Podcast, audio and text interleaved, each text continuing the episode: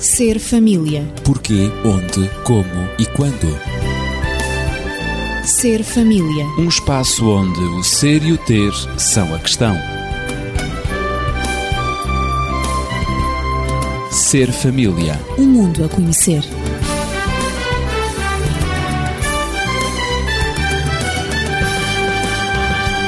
No programa Ser Família, continuamos a tratar da sexualidade humana como parte natural da experiência de cada um de nós. Eu sou Ezequiel Quintino, estou acompanhado dos amigos habituais Natividade Lopes na Pedagogia e Daniel Esteves, médico e terapeuta familiar.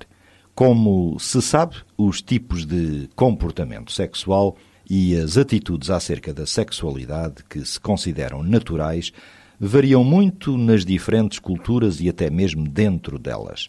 O que significa que certos comportamentos sexuais são melhor aceites numas sociedades do que noutras. Ora, na cultura ocidental, que é a nossa, alguns comportamentos sexuais são classificados como perturbações sexuais e psicossexuais. E é disso que vamos falar no programa de hoje. E coloco já a primeira questão ao Dr. Daniel Esteves. Quais são alguns dos comportamentos sexuais que podem ser classificados como perturbações da sexualidade? São vários, mas eu gostaria, antes de responder à sua questão, de primeiro, digamos, dar um esclarecimento. E o esclarecimento é o seguinte: nós vamos abordar determinados assuntos e não poderemos, devido à nossa própria estrutura de convicções, estar de acordo com determinados padrões de comportamento. E diremos talvez que este ou aquele não estamos de acordo, não estamos de algum modo a fazer, digamos, qualquer acessão de pessoas a suportar qualquer preconceito em relação às pessoas. Não são as pessoas visadas. Exatamente. As pessoas todas nos merecem consideração e respeitamos a sua liberdade das suas opções, podemos é também nós próprios ter a liberdade de não estar de acordo com as opções de comportamento que essas pessoas façam. É evidente. Portanto, vamos falar fundamentalmente em termos de comportamentos, Comportamentos. em termos de opções e não em termos de pessoas. Muito bem, fica essa ressalva muito oportuna já no início da nossa conversa. E então eu lembro a questão: quais são alguns dos comportamentos sexuais que podem ser classificados como perturbações da sexualidade? As primeiras que nós podíamos dizer seriam exatamente as parafilias. Parafilias é uma palavra não muito comum. O que É. significa? Talvez É uma seja bom palavra nós que definirmos. foge um bocadinho, digamos, ao léxico comum, não é? Daquilo isso. que nós utilizamos todos os dias.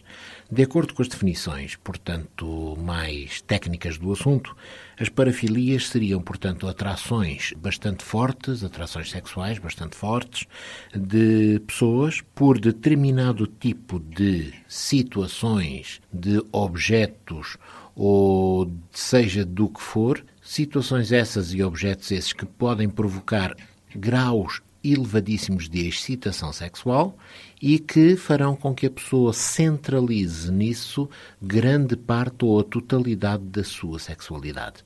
A sua sexualidade deixa de ser um fator de relação natural e equilibrada entre duas pessoas para passar a ser fundamentalmente uma relação obsessiva com o objeto ou com qualquer atitude relacionada, seja com outros, seja com o que for. E será que nós podemos classificar essas perturbações da sexualidade? Há nomes, com certeza, para cada uma das variantes, digo eu. Sim, sim, sim. E poderíamos dizer que há centenas de nomes. Normalmente todos, assim como o nome parafilia, têm raízes, portanto, nas línguas clássicas, também a maior parte dos nomes que se dão têm raízes nessas línguas. Claro. Alguns assumem, portanto, raízes em expressões, por exemplo, francesas ou em expressões inglesas que terão estado na origem da descrição desse tipo de comportamentos. É o caso, por exemplo, de voyeurismos ou upskirting, ou seja o que for, portanto, que são expressões, quer de uma língua, quer de outra, que estiveram na origem, portanto, da descrição desses comportamentos. Fala-se em masturbação. Será que pode entrar eh, nesta linha de perturbações da sexualidade? A masturbação, durante muito tempo, foi considerada, portanto, um facto extremamente negativo para a saúde. Dizia-se que, portanto, o indivíduo que se masturbava perdia vitalidade, tinha, portanto, gravíssimos problemas. Enfim, havia todo um quadro extremamente negro que não era definido propriamente a partir das evidências científicas, mas muito mais a partir dos conceitos de moralidade que então eram vigentes. Hoje sabe-se que a sua implicação em termos de saúde física e eu quero frisar bem isto, saúde física, podem não ser significativos. Mas isto não quer dizer que não tenham implicações no campo da saúde mental. Uhum. O indivíduo que faz da masturbação, portanto, a sua expressão dileta da sua sexualidade, para já está a fazer alguma coisa. É que essa sexualidade, em vez de ser um processo relacional, passa a tornar-se um processo solitário. Está muito virado para ele próprio. Exatamente. Portanto, Completamente. Não, é? não há relação com terceiros. Muitas vezes isso até acontece com o medo dessa relação, o que quer dizer que é uma expressão desequilibrada da sua sexualidade. Assenta numa autoestimulação uma autoestimulação, portanto, que o indivíduo vai fazer, quer dos seus órgãos genitais diretos, quer de determinadas áreas, eventualmente, do seu corpo possam ter, portanto, uma capacidade erógena para o próprio significativa e, a partir daí, criar fantasias mentais que o levam, portanto, a sentir prazer, inclusive até à possibilidade, portanto, da consumação desse prazer. Ora, todas essas fantasias também têm uma outra implicação. É que normalmente são ideais e nada reais. Quando nós idealizamos qualquer coisa, afastamos-nos da realidade. E estamos a viver um padrão que muitas vezes não tem qualquer contacto com aquilo que existe no dia a dia. É completamente virtual, podemos dizer. Virtual.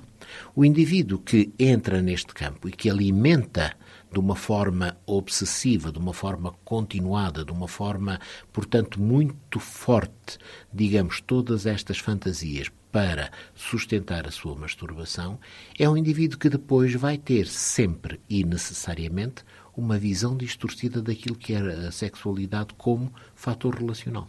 Natividade, que querias acrescentar algo mais? Sim, eu apenas queria dizer que, relacionado com a adolescência, a masturbação talvez seja o encontro mais precoce com a sexualidade que os adolescentes têm. No entanto, há o perigo de dependência psicológica, não é? Como, aliás, o Daniel referiu. É que hum, pode também, na adolescência, ser indício de que o jovem tende para a depressão.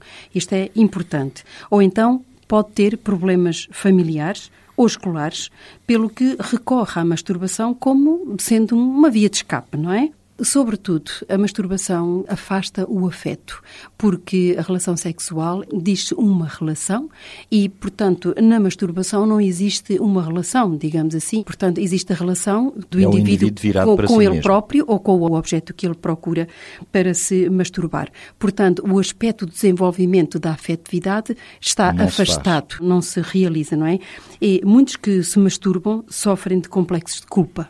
O que significa isso? Isto acontece muito na, na adolescência, por e isso, tem a ver vezes... já com aquilo que o Dr. Daniel eh, frisava há momentos, com o aspecto psíquico, mental, não é? Exatamente. Pode não afetar o físico, mas afeta o mental. Portanto, isto indica a natureza, digamos, moral, ética envolvida no ato, que não é, assim, muito natural embora, sobretudo, ele é prejudicial quando se converte numa atividade continuada, habitual portanto, numa dependência. E isso aí é que está o perigo da masturbação. Também posso adiantar que nas chamadas parafilias pode ser incluído provavelmente a homossexualidade. Hoje os autores nem sempre incluem. E claro. não incluem porque, entre aspas, ela tornou-se tão natural, banal, digamos. banal, tão vulgar que despenalizaram no campo dos conceitos. Uhum, exato. A parafilia, portanto, é considerada qualquer coisa de anormal e que socialmente não é aceite. Ora, como a homossexualidade, entre aspas, socialmente é Cada aceita, vez é mais aceite.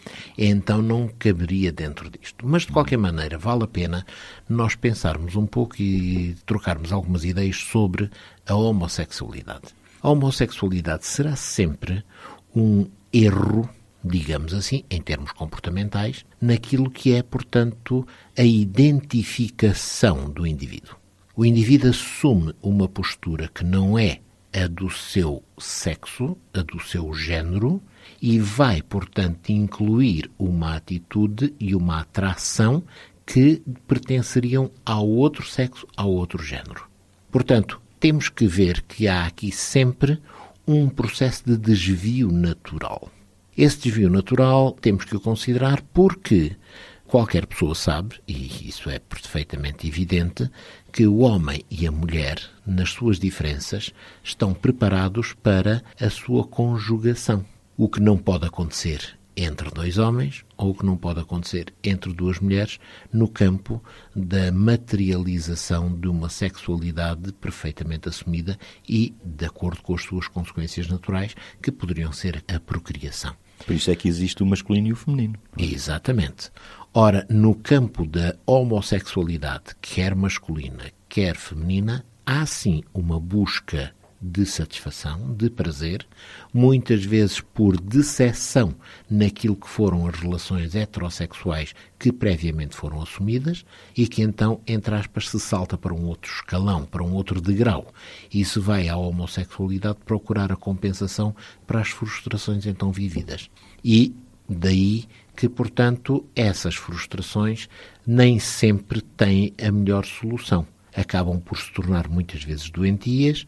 Durante muito tempo elas estavam escondidas porque as pessoas que tinham estes problemas viviam dentro do armário, como as pessoas agora, portanto, se expõem e pretendem impor, digamos, o seu modelo, pelo menos à aceitação, o que sucede é que estas coisas estão muito mais expostas e a sociedade, portanto, tem a possibilidade de ser confrontada com estes aspectos. Não será que a homossexualidade é um tanto a expressão de uma perturbação de identidade e de género? Eu diria que sim. Eu diria que sim, mas a Natividade está ali é. com tanta vontade de dizer qualquer coisa, é. vamos ouvi-la. Bom, a identidade de género estabelece geralmente na primeira infância, ou seja, entre mais ou menos os 18 e os 24 meses. Portanto, é aí muito que as cedo, crianças, muito, muito cedo. cedo. não é? É aí que as crianças se percebem que são meninos ou meninas, não é? Mas eu gostaria de ainda referir um pouquinho, houve uma coisa que eu gostaria de ter dito quando falaste na sim, masturbação, sim que é em relação, quando eu disse que ela era, pode ser prejudicial, quando se torna um hábito, não é uma atividade continuada, eu gostaria de dizer que há, há aqui um aspecto que os pais têm que cuidar. Quando sentirem efetivamente que o jovem, seja rapaz ou menina, está possuído de uma obsessão, há qualquer coisa, há uma alteração no seu comportamento, não é? Há, sobretudo, que recorrer, por vezes, pode recorrer-se à arte ou ao desporto, para desviar um tanto a atenção. Para sublimar. Sublimar, exatamente, e a atenção que o próprio adolescente tem sobre ele sobre próprio, si próprio, não é? Sobre ficar sozinho durante muito tempo, ver o que é que ele está a fazer. Portanto, não, não proporcionar momentos em que ele realmente tenha tempo para, de grande, para, para essa, de grande solidão para essa atividade.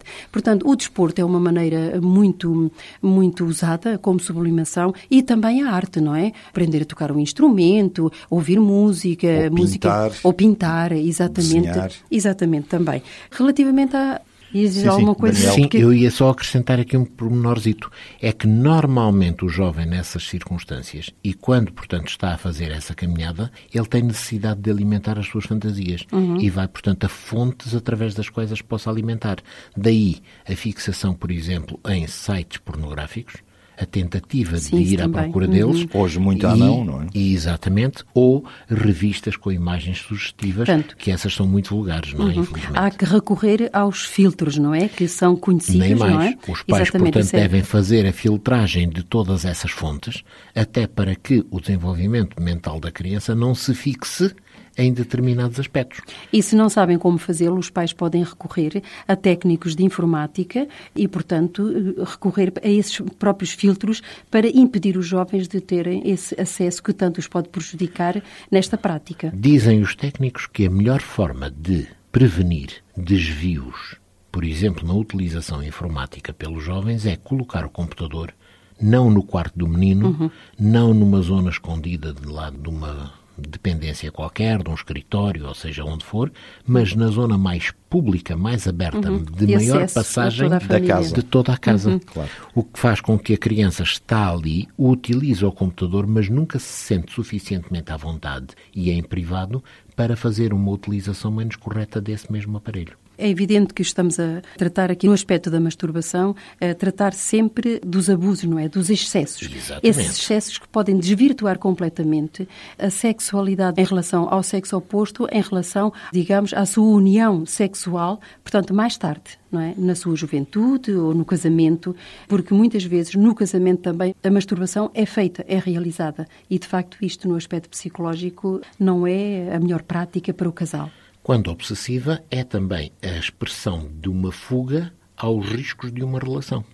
Uma relação exige sempre qualquer coisa de nós e fragiliza-nos na medida em que nos expomos ao outro. E ao aspecto afetivo também. A Exatamente. busca do prazer deve ser na busca de dar prazer ao outro, não é? Quando a relação sexual é uma relação séria e é uma relação responsável E e, assente não na busca amor, do não é? meu prazer e assente dúvida. no amor. amor. Exatamente. Por isso eu dizia, efetivamente, que o aspecto afetivo pode ser desvirtuado. Só uma palavrinha em relação à homossexualidade, em termos pedagógicos.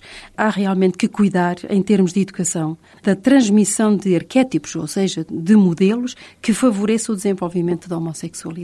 Portanto, por exemplo, quando os Portanto, no rapazes... sentido de impedir esse desenvolvimento. Esse desenvolvimento. Haver modelos masculinos para os rapazes. Isto acontece muitas vezes na situação de mães solteiras ou em situações de divórcio, quando os rapazes estão rodeados de modelos eh, Da mãe, femininos. da tia Eh, e da exatamente. avó e só mulheres, não é? Portanto, E há com também que agravante- propiciar modelos masculinos, muito importante, precisamente para a identificação de género, a identidade de género. E, com, a agravante, sim. de que os modelos masculinos que eventualmente possam existir, o tal pai que se foi embora, que trocou a mãe por outra, são modelos altamente criticados que não se tornam nada recomendáveis na mente da criança. A criança não pretende identificar-se com alguém que a faz sofrer, com alguém que fez sofrer a sua mãe, com alguém que não é nada recomendável. Daí Claro. que, portanto, esta criança vai evitar uma identificação masculina e vai criar uma identificação feminina muito mais intensa. Mas, portanto, daquilo que já foi dito, e estamos já a mais de meio da nossa conversa,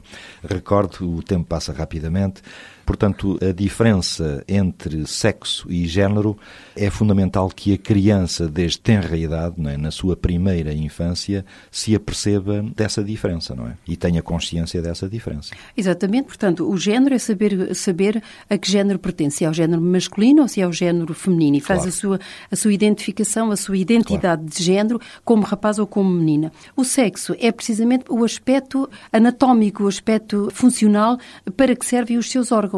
E, portanto, se ele é um rapaz, sabe que os seus órgãos, no futuro, não é, vão servir exatamente para uma relação amorosa, para a procriação, não é assim? E também para a vida, faz parte da sua vida sexual. E, portanto, a sexualidade, a educação da sexualidade deve ser feita desde a infância e precisamente indicar mesmo à criança a diferença dos sexos, não é? Dos órgãos genitais do rapaz da menina, para que servem e a importância que eles têm em toda a vida, não é? Na vida afetiva e também na procriação também. É importante dar toda esta informação para que quando eles chegarem à adolescência não ficarem precisamente com as funções dos seus órgãos sexuais. E o desenvolvimento deles nessa E ocultarem, idade, claro. exatamente, e esconderem muitas das sensações que têm e, portanto, passarem à masturbação, como acabámos de dizer, e porventura desenvolverem a homossexualidade, mesmo no oculto, no seu interior, por vergonha, porque não estão esclarecidos. É extremamente importante que a educação sexual seja desde a infância. Ora, eu, eu gostaria sim, já sim. agora de acrescentar aqui um pequenino ponto. Não há dúvidas que sexo está muito ligado à parte biológica. E não estamos a considerar os problemas de hermafroditismo, que, portanto, podem eventualmente acontecer. São situações raras e que não entram, portanto, na discussão deste programa. Mas estamos a considerar o sexo como portanto, expressão biológica. O género é a interpretação mental que se deve fazer daquilo que é o sexo. É, portanto, a colocação de um sexo no cérebro daquela pessoa. de uma forma racional, de uma forma inteligente. Ora, ligado a isto, eu creio que também está uh, o transexualismo, que é uma perturbação, julgo eu, característica da identidade de género. É, fundamentalmente, é aquela pessoa que pensa Porque hoje que... há muito, fala-se muito em transexual. Exatamente. E fazem, há mesmo intervenções cirúrgicas Pois, para pois, pois, mudar de sexo. É não aquela pessoa que vai criar todo um modelo mental do género, pronto, eu de facto tenho órgãos masculinos, mas não Mas mentalmente dúvidas, não sou não masculino. sou e os órgãos masculinos são um erro, são um erro da natureza. E como tal, eu tenho que os mudar, eu tenho que os tirar. E pronto, lá vêm as cirurgias reconstrutivas no sentido de tentarem obviar esta diferença que pode existir. São processos muito complicados que exigem um estudo muito profundo e considerados caso a caso, necessariamente, mas diríamos que a excepcionalidade destes casos não vem de maneira nenhuma ofuscar a naturalidade daquilo que deve ser uma sexualidade normal. Normal. Normal Claro. em termos de ser Natural, a- absolutamente natural. Natural. É, Sim, sim. Ainda sobre a identidade de género, que é importante, que eu disse que acontecia entre os 18 e os 24 meses. Portanto, nota-se ali eh, quando a menina tem tendência para brincar às cozinhas, para fazer a comidinha, para brincar como médica, Com como bonecas. enfermeira, com bonecas, etc. E os rapazes para tudo aquilo que é mecânico, tudo aquilo que eles montam, desmontam. Portanto, vê-se essa identidade, construções, essa identidade de género, não é? Portanto, é importante também nós vermos, como educadores, se a orientação sexual e a orientação da identidade de género está correta na menina ou no rapaz, de Ora, acordo com o seu sexo. Sim, sim. Estamos a falar neste programa Ser Família sobre perturbações da sexualidade, as várias parafilias, ou seja, atrações desviadas. Eu recordo duas que se ouve também falar na sociedade, é o fetichismo e o travestismo. O que é que Ora, o fetichismo é quando se coloca num objeto uma atração tão importante que ele torna-se peça central de toda a expressão e todas as fantasias sexuais. Sei lá, esse objeto pode ser um objeto que é normalmente utilizado pelo outro sexo e, portanto, a pessoa, ao pensar no outro sexo, pensa é naquele objeto porque ele é comumente usado, mas pode ser, portanto, um objeto que até não tenha nada a ver com o outro sexo. Claro. Daí que a pessoa fixa e aquele objeto e todas as fantasias criadas à volta dele é que são o objeto e a gênese do prazer e não propriamente a outra pessoa, o outro sexo, digamos, a sexualidade dentro da sua expressão natural. a concentração da relação está num objeto e não numa pessoa? Exatamente. Isso é o Exatamente. fetichismo. Exatamente. O travestismo. É exatamente aquele através do qual um sexo se pretende assumir pelo vestuário como sendo o outro. Portanto, há a busca, portanto, de assumir, pelo menos exteriormente, a identidade do outro sexo e não propriamente a dele. O rapaz que se mascara de menina ou a menina que se mascara de rapaz. O mascarar não quer dizer que tenha uma máscara, mas é claro. o vestuário Disfarça-se. disfarça-se de Camufla-se, é. digo eu. Exatamente, é isso mesmo. Natividade. Novamente, eu só queria insistir um bocadinho em termos de educação, que é importante fazer a educação sexual dos filhos e, neste caso, através de livros que mostram não só a anatomia, como também a funcionalidade dos órgãos sexuais e mostram o que é natural. E, portanto, estas parafilias são desvios, não é verdade, da atração sexual não é? e do desejo sexual também. Estas parafilias, mesmo explicadas eh, aos adolescentes, enfim, em todo o decorrer da educação sexual, ajudam também a criar uma certa aversão àquilo que não é natural da parte da criança ou da parte do adolescente. Existe, mas é qualquer coisa que não é natural. E os livros indicam, os livros que dão orientação sexual e que fazem educação sexual, indicam o que é natural. E é importante que a educação se faça naquilo que é natural. O nosso tempo está praticamente esgotado e eu ainda teria aqui mais uns termos para nós irmos definindo. Provavelmente sugiro que num próximo programa. No entanto, no entanto, há uma questão que eu não posso deixar para nós concluirmos.